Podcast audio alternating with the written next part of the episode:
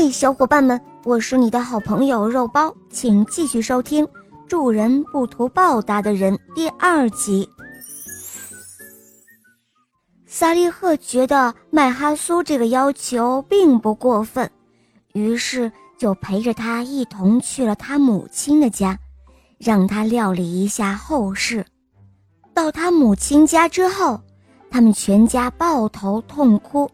只哭得天地为之动容，日月为之叹气。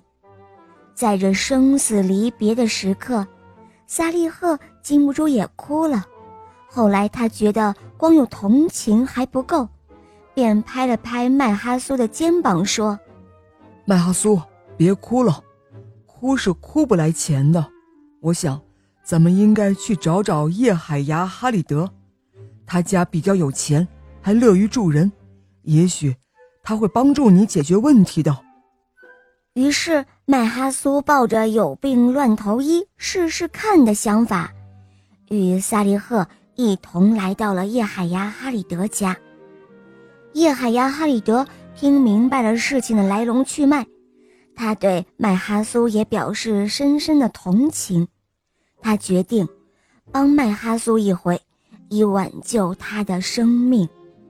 他静静地想了一会儿，然后把妻子叫了出来，并且问道：“你看看咱们家里还有多少钱？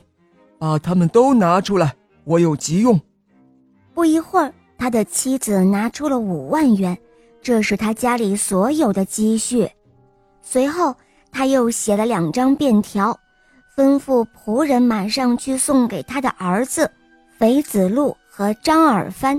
让他们也拿出所有积蓄救人性命，在给肥子路的便条上写着：“由于我想买下一处房产，可是钱不够，希望你能够帮助我筹些钱，希望你们能够鼎力相助。”除此之外，他还向诸位亲朋好友求助，求他们能够拿出钱来帮助麦哈苏渡过难关。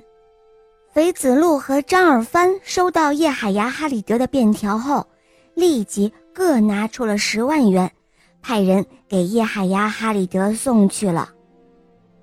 叶海牙哈里德的亲朋好友们也都倾其所有，可是也只凑了七十万元，现在还差三十万元。